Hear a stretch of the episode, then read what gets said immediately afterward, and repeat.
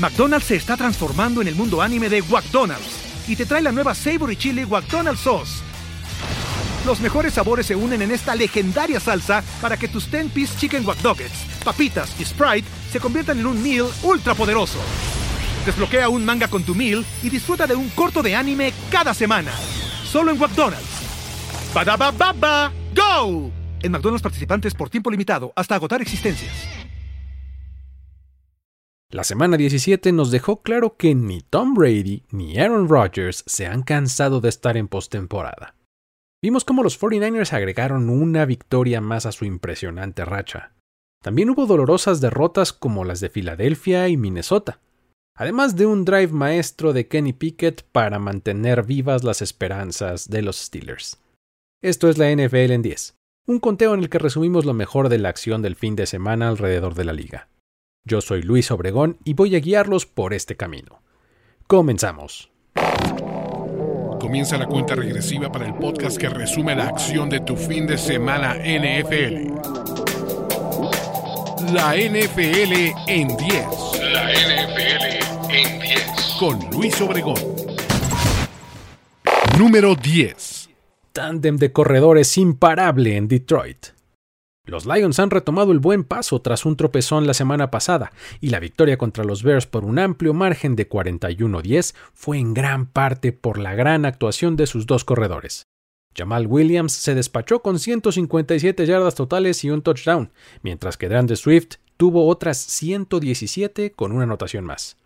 Esta victoria los tiene ahora como uno de los tres equipos que están peleando por ese último lugar de playoffs que queda disponible en la NFC. La actuación ofensiva fue complementada por una buena tarde de Jerry Goff, quien lanzó para 255 yardas y 3 touchdowns. Mientras que a la defensiva, los novatos Aiden Hutchinson y James Houston siguen apilando una buena actuación sobre otra. En esta ocasión, Houston registró tres capturas sobre Justin Fields, mientras que Hutchinson se llevó media, con lo que se convierte en la primera pareja de novatos del mismo equipo en registrar al menos 7 sacks en una sola temporada en toda la historia. Hutchinson, por su parte, además de ese medio sack, registró un fumble recuperado y una intercepción, por lo que su impacto fue tremendo.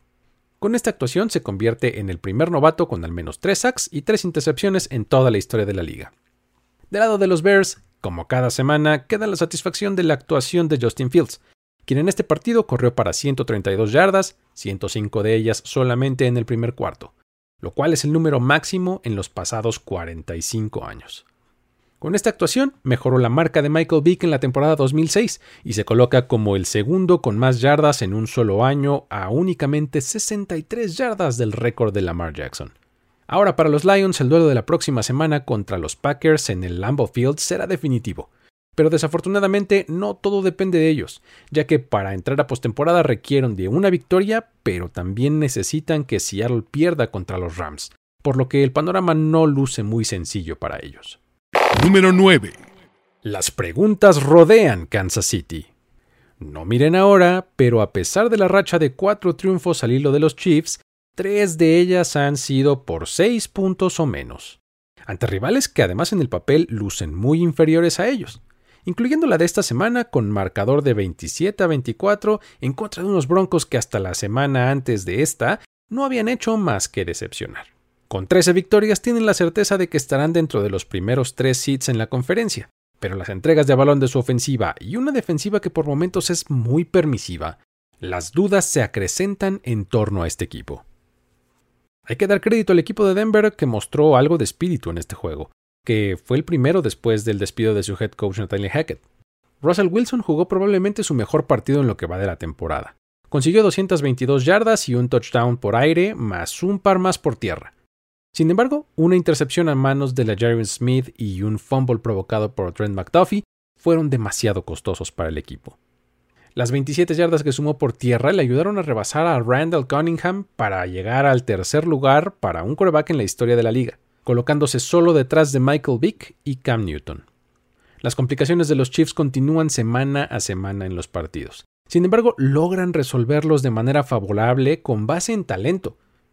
Esta vez, una de las jugadas clave vino por parte de Chris Jones, quien en el último intento del rival por remontar el marcador consiguió un saque en cuarta oportunidad, dominando por completo su bloqueo y derribando a Wilson. Jones es un jugador que muchas veces es infravalorado y que debería de ser mencionado más cuando se habla de los mejores jugadores defensivos de la liga. A pesar de todo, los logros estadísticos siguen llegando para los jugadores ofensivos. Por ejemplo, Jerick McKinnon volvió a tener una recepción para anotación, con lo que llegó a cinco partidos consecutivos haciéndolo, lo cual empata la racha más larga de un corredor en la era del Super Bowl. Esta marca pertenece a Bill Dudley, quien lo consiguió allá por 1947. Hoy día, Dudley está en el Hall of Fame. Por otro lado, Patrick Mahomes, con su actuación de 328 yardas y 3 touchdowns con un interceptado, rebasó las 5000 en esta temporada, lo cual representa su segunda campaña superando dicho número. Con esto se une a Tom Brady y Drew Brees como los únicos quarterbacks en registrar más de 5000 yardas en una temporada en más de una ocasión a lo largo de su carrera. La trayectoria de los Chiefs, a pesar de que suma ya 13 victorias en la temporada, es irregular en sus formas, ya que de pronto sorprenden con grandes destellos de talento, pero en otros momentos parecen complicarse demasiado las cosas gracias a sus propios errores. De momento les queda esperar el resultado del partido de lunes por la noche, el cual será determinante para saber si permanecen en la primera posición de la AFC o caen. Número 8. Hay playoffs para los Giants. Imponiéndose con claridad a los Colts 38 a 10, los Giants han asegurado su lugar en postemporada por primera vez desde 2016. La base del triunfo fue la gran actuación del quarterback Daniel Jones, quien lanzó para 177 yardas y dos touchdowns, completando más del 79% de sus pases. Pero además, sumó 91 yardas en 11 acarreos, con un par de anotaciones más por esa vía. Este triunfo además abona a la candidatura de Brian Dable para el premio al coach del año, por llevar a su equipo a postemporada en su primer año, teniendo a su disposición un roster que en el papel no tiene grandes playmakers. Lo que ha llamado la atención durante todo el año en este equipo es la disciplina y la buena ejecución de sus asignaciones, lo cual habla perfectamente del coacheo de Dable y compañía. Esto fue algo que se repitió una vez más en este partido ya que jugadores como Richie James y Isaiah Hodgins fueron factores en el juego aéreo atrapando los dos pases de anotación que hubo en el encuentro. Jugadores que probablemente muchos ni siquiera habían escuchado nombrar hasta hace algunas semanas. Saquon Barkley, su mayor figura al ataque, tuvo un partido discreto con solamente 58 yardas terrestres, pero como él mismo lo dijo al final del partido, lo más importante para ellos es el sentido de equipo y cómo a pesar de que no se les daba el beneficio de la duda, ellos creyeron en sí mismos.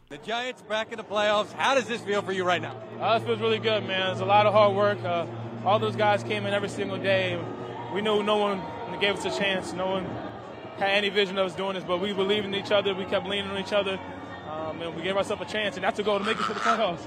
Uh, your head coach just got doused and got a huge ovation from the crowd. What do you say about the job he did in his first year? He's been doing amazing, man. From the day he walked in, the energy he brought in, uh, the competitive nature he brought in, just his spirit. Um, he, he's the leader of the team, man. We follow him. Last one for you. Your quarterback got a ovation from the crowd. You gave him an ovation. What'd you tell him when he came to the sideline? I told him I love him, man. He keeps every single day, man. He comes into work. And it's about time he start getting some damn respect, for real. Saquon, we'll see you in the playoffs. Thank you. Ahora tienen ya la certeza de que serán el sembrado número 6 de la NFC y enfrentarán en la ronda de comodines a quien sea que quede como el tercero, que pueden ser 49ers o Vikings. ¿Cómo se darán estos duelos de postemporada? ¿Quién terminará avanzando? Si crees que lo puedes predecir, entra a superbowlchallenge.es. Regístrate y una vez que se definan todos los equipos de playoffs, pronostica cómo se dará el bracket, desde la ronda de wildcard hasta el ganador del Super Bowl 57. Busca la Liga de Mundo NFL y compite para ganar increíbles premios. Además, el ganador absoluto se va a llevar un viaje doble al draft 2023 en Kansas City. Ya lo sabes, superbowlchallenge.es. McDonald's se está transformando en el mundo anime de McDonald's y te trae la nueva Savory Chili McDonald's Sauce. Los mejores sabores se unen en esta legendaria salsa para que tus 10-piece chicken wack papitas y Sprite se conviertan en un meal ultra poderoso. Desbloquea un manga con tu meal y disfruta de un corto de anime cada semana. Solo en McDonald's. Badaba baba, go! En McDonald's participantes por tiempo limitado hasta agotar existencias. Número 7. En duelo de novatos, Seattle saca ventaja. El partido entre Jets y Seahawks presentaba por lo menos a cuatro jugadores de primer año que se han llevado los reflectores a nivel individual, y que han sido pieza importante para lo que sus equipos han conseguido esta temporada. El corner Sauce Gardner y el receptor Garrett Wilson protagonizaron el esfuerzo de los Jets, mientras que el corner Tariq Woolen y el corredor Kenneth Walker fueron determinantes para la victoria de los Seahawks 23 a 6, una que por un lado deja fuera a los de New York y mantiene vivos a los de Seattle por el otro. Cada uno de estos cuatro jugadores tuvo sus momentos en el partido. Woolen lideró a los Seahawks en tacleadas, tuvo un pase defendido y realizó muy buenas coberturas todo el juego. Garner tuvo cuatro pases defendidos y metió en problemas a un receptor de la talla de DK Metcalf cuando lo tuvo enfrente. En las ofensivas, Wilson tuvo la actuación más discreta del grupo con solamente tres recepciones para 18 yardas, gracias en parte al trabajo de Woolen y compañía. El más destacado, sin duda, fue Kenneth Walker, quien parece que ya está del todo recuperado de la lesión que lo sacó de la acción y luego lo limitó en su producción. En este partido corrió para 133 yardas en 23 acarreos, echándose prácticamente al hombro la ofensiva del equipo. Es una lástima que una lesión hace ya varias semanas nos haya privado de ver al corredor de los Jets Breeze Hall, quien habría podido ir paso a paso con Walker. La derrota deja a los Jets fuera de playoffs, continuando así la sequía de postemporada que impera desde la temporada 2010, la más larga que está activa en la NFL. El resultado favorable para los Seahawks los deja en el seed número 7 de la NFC momentáneamente, y para aferrarse a este lugar requieren de una victoria la próxima semana contra los Rams en casa más una derrota de Green Bay contra Detroit. Número 6. Kenny Pickett lidera regreso para los Steelers. Una serie ofensiva de 11 jugadas y 80 yardas que consumió más de 3 minutos en el reloj en el último cuarto del partido contra los Ravens marcó la diferencia en favor de los Steelers quienes se llevaron la victoria 16 a 13 con un pase de Pickett a su corredor Najee Harris, que puso el punto de exclamación en un drive ejecutado con maestría por el novato. Un triunfo que los empareja en victorias y derrotas y los mantiene vivos en la contienda para entrar en postemporada. Este fue el quinto triunfo en los últimos seis partidos para el equipo de Pittsburgh, que ha encontrado ritmo en el último mes y medio de la temporada y ha conseguido buenas victorias. El partido fue en la clásica tónica de un Steelers Ravens, un juego defensivo y con fuertes golpes en el que los pateadores, tanto de despeje como de goles de campo, tienen mucho trabajo. La ofensiva de los Steelers estuvo liderada por una gran actuación de Najee Harris, quien consiguió 111 yardas por tierra en 22 acarreos y otras 12 por recepción con el ya mencionado touchdown decisivo. En Pickett, más allá de los números, lo que destacó fue la frialdad y el equilibrio en una situación de presión como la que tuvo en este juego. Constantemente completó pases en ventanas apretadas, tomó buenas decisiones y encontró a sus receptores cuando hizo falta. Del lado de los Ravens el ataque estuvo basado en Mark Andrews, quien regresó a ser un factor importante después de algunas semanas no muy productivas. En esta ocasión terminó el encuentro con nueve recepciones para 100 yardas. Por la vía terrestre, J.K. Dobbins siguió demostrando que es el líder de este backfield con 17 acarreos para 93 yardas. Sin embargo, la defensiva de los Steelers tuvo varios momentos que marcaron diferencia. Por ejemplo, un sack de TJ Watt que puso en una situación muy comprometida a los Ravens tarde en el partido, y una intercepción de Minka Fitzpatrick que llegó con unos segundos en el reloj de juego, cuando los Ravens intentaban regresar en el marcador. Por una semana más este equipo ha eludido la primera temporada con récord perdedor en la era Mike Tomlin, y llegarán a la semana 18 con esperanzas de conseguir un milagro para meterse en postemporada. Ese milagro, viéndolo fríamente, no es tan complicado como parece. Lo primero es que ellos ganen en su partido contra Cleveland en casa la próxima semana. Luego necesitan que los Bills venzan a los Patriots. Y finalmente que los Jets le ganen a los Dolphins.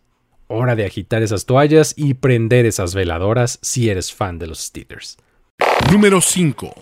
Segunda derrota al hilo de Filadelfia. Tal parece que la ausencia de Jalen Hurts en la alineación de los Eagles ha pesado demasiado para este equipo.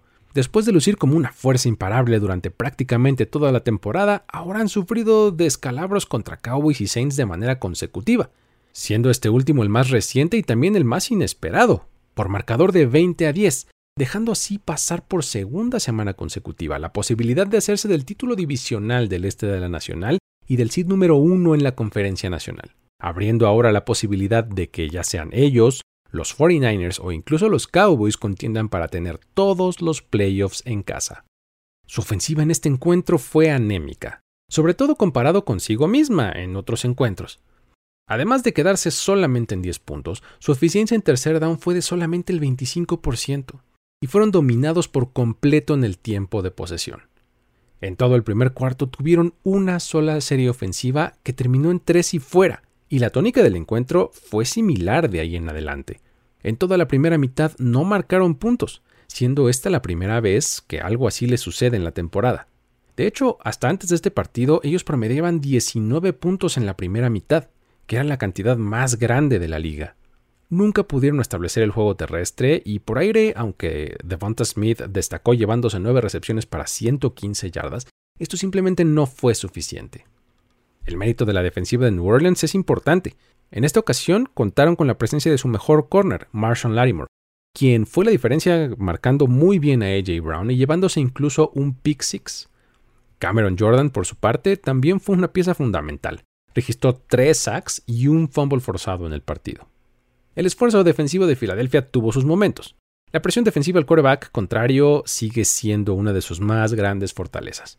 Esta vez consiguieron siete sacks en el partido, y con ello logran su quinto consecutivo, registrando al menos seis que es la racha más larga para cualquier equipo en la era del Super Bowl.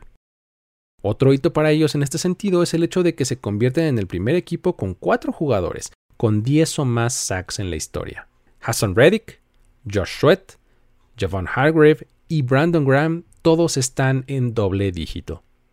El mayor problema para ellos fue que permitieron una gran eficiencia de los quarterbacks rivales, ya que en conjunto Andy Dalton y Tyson Hill se combinaron para 20 de 24 pases completos con 228 yardas.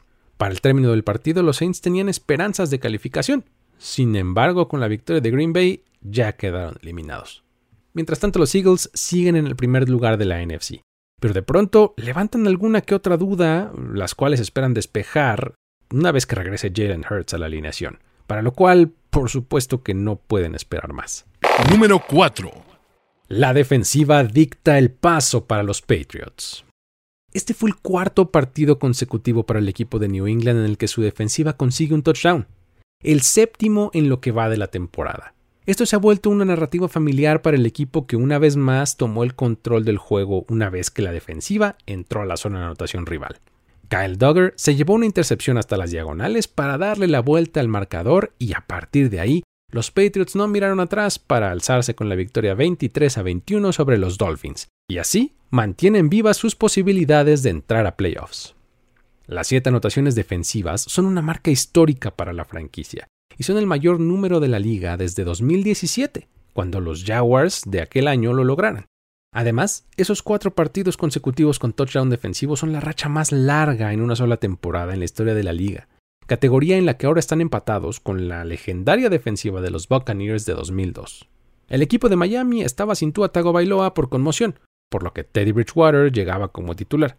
Sin embargo, en el tercer cuarto, justamente en la jugada de la intercepción de Duggar, él salió lesionado de la mano, por lo que Skyler Thompson fue quien guió a la ofensiva desde entonces.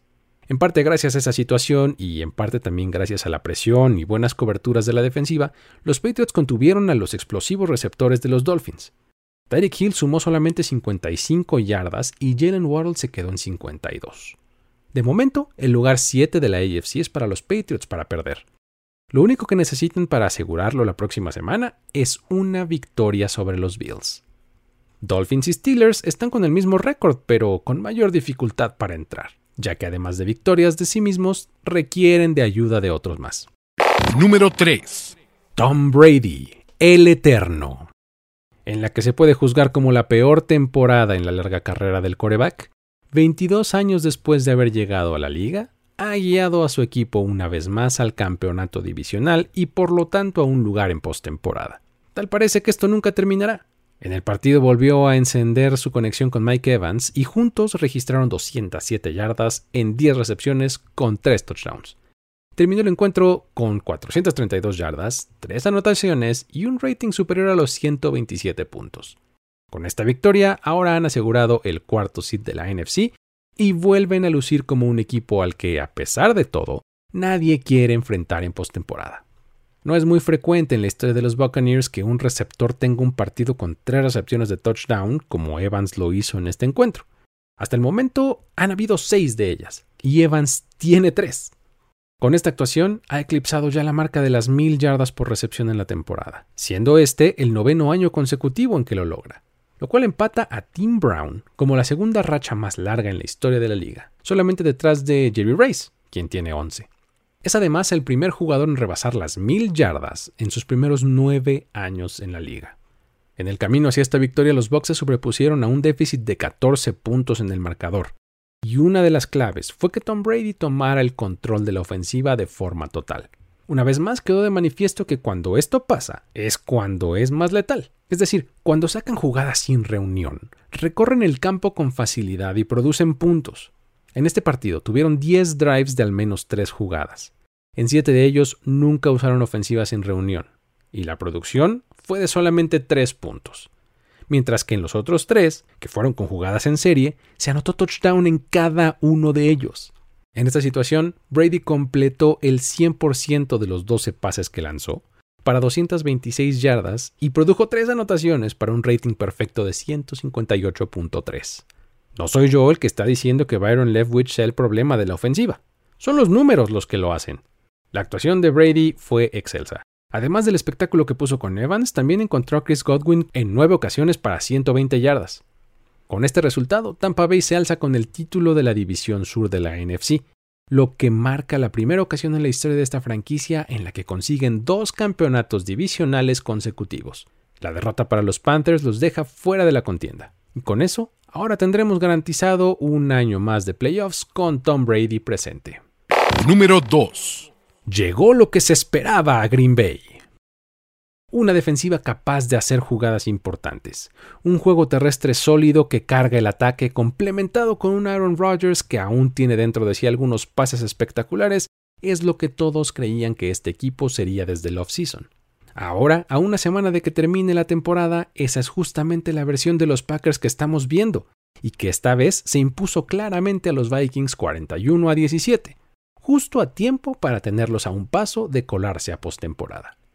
Después de tener un récord de 4-8, ahora este equipo de los Packers está solamente a una victoria de asegurar su lugar en playoffs. Solo necesitan ganar contra Detroit en casa la próxima semana y se harán del séptimo seed de la NFC. Lo que ha sido un factor completamente determinante para el éxito de este equipo recientemente ha sido la mejora de su defensiva, que desde la segunda mitad del partido pasado, cuando interceptaron tres veces a Tua, han encendido el Switch para ser el bastión que sostiene a este equipo. En esta ocasión lograron la proeza de secar prácticamente por completo a Justin Jefferson. El candidato al jugador ofensivo del año terminó el partido con solamente una atrapada para 15 yardas. Una labor que es casi completamente acreditable al corner Jair Alexander, quien lo siguió por todo el campo en cobertura durante el partido y lo dejó completamente frustrado. Esta fue apenas la segunda vez en la carrera de Jefferson que no registró ni una sola recepción durante la primera mitad de un partido, siendo la primera el duelo de la semana 1 contra los mismos Packers en 2020, su primer partido en la NFL.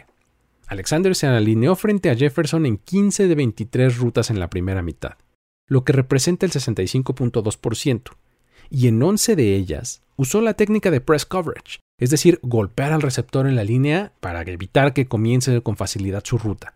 En este periodo, los dos pases que lanzaron en su dirección fueron incompletos. Un momento clave en el devenir del partido se presentó muy pronto en el primer cuarto, cuando tras la primera serie ofensiva de los Packers, Josh Metellus bloqueó la patada de despeje. Esta jugada le dio el balón a su ofensiva en la yarda 1 del rival. Fue ahí cuando comenzó el dominio defensivo de Green Bay. En tres oportunidades, los Vikings no fueron capaces de avanzar el balón ni un ápice y terminaron conformándose con tres puntos. En el kickoff que siguió esa jugada, Keyshawn Nixon regresó el balón 105 yardas hasta la zona de anotación. En vez de comenzar el juego ganando 7-0, robando una posesión en la primera mitad, en ese momento ya estaban abajo 7 3. Nixon es el líder de la liga con 5 regresos de kickoff de 50 o más yardas en esta temporada, y de hecho ningún otro jugador tiene más de 2 en lo que va del año. En el juego nada le salió bien a los Vikings. Kirk Cousins fue interceptado tres veces y ninguno de sus corredores llegó ni siquiera a las 40 yardas.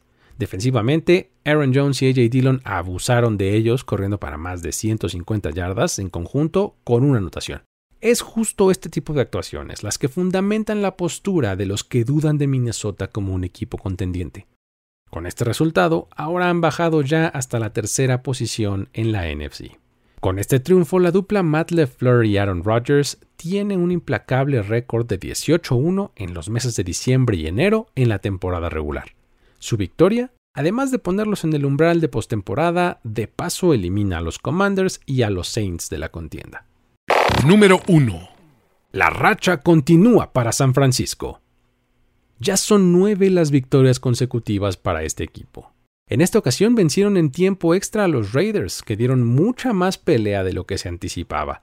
Sin embargo, el talento de Christian McCaffrey y Brandon Ayuk a la ofensiva, más una actuación disruptiva de Nick Bosa a la defensiva, fueron la clave para que este equipo se repusiera de un déficit de 10 puntos en el marcador ante un equipo dirigido por Jared Stidham en su primer partido como titular en la NFL.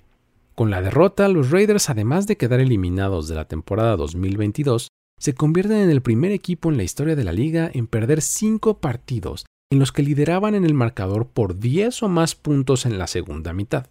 Este año, además de este juego, dejaron ir ventajas de doble dígito contra los Cardinals, Chiefs, Jaguars y Rams. En el lado positivo para ellos, la actuación de Stidham fue realmente alentadora. Tan solo en la primera mitad completó 11 de 14 para 145 yardas y 2 touchdowns, con un rating de 149.4, y terminó el juego con 24 de 34 pases completos para 365 yardas con 3 touchdowns y 2 intercepciones. En lo que va de la temporada, solo dos corebacks han lanzado 3 pases de touchdown contra la defensiva de los 49ers. Patrick Mahomes y Jared Stidham. Con esta actuación se une Mike White como los únicos corebacks desde 1950 con 350 yardas y 3 pases de touchdown en su primer juego como titular.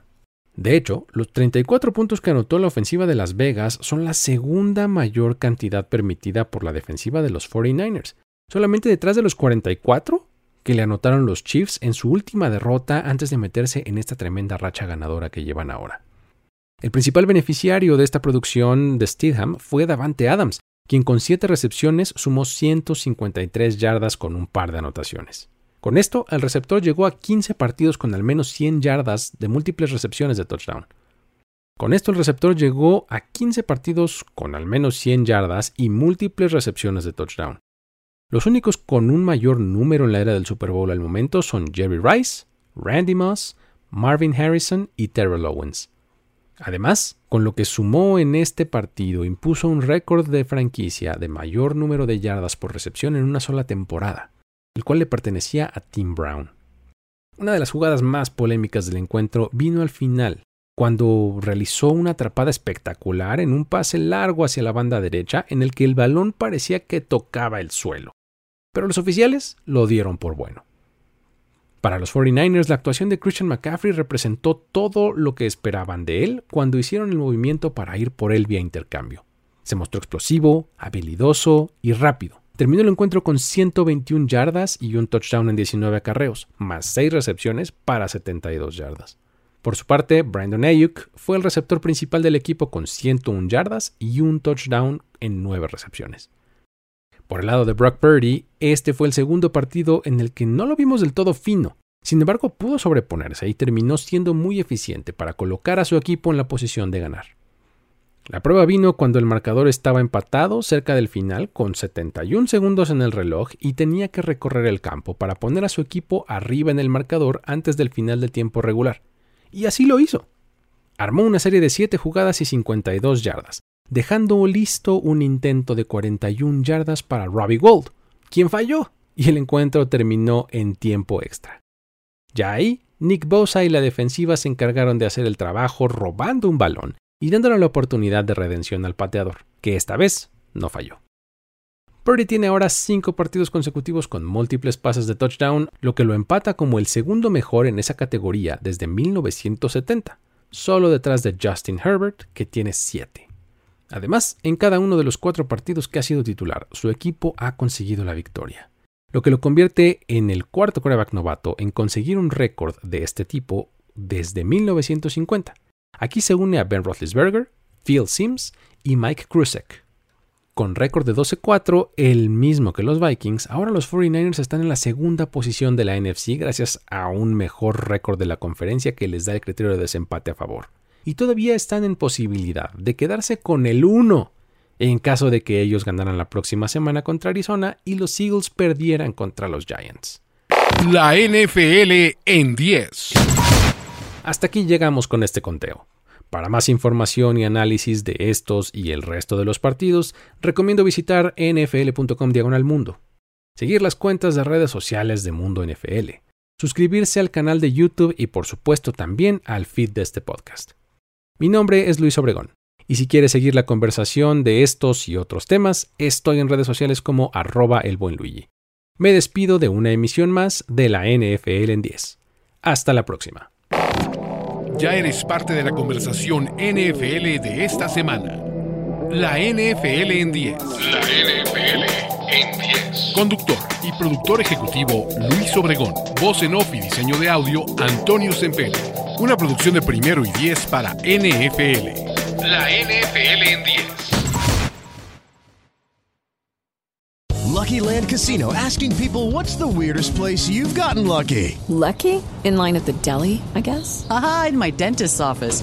More than once, actually. Do I have to say? Yes, you do. In the car before my kids' PTA meeting. Really? Yes. Excuse me, what's the weirdest place you've gotten lucky? I never win and tell. Well, there you have it. You can get lucky anywhere playing at LuckyLandSlots.com. Play for free right now. Are you feeling lucky? No purchase necessary. Void where prohibited by law. 18 plus. Terms and conditions apply. See website for details.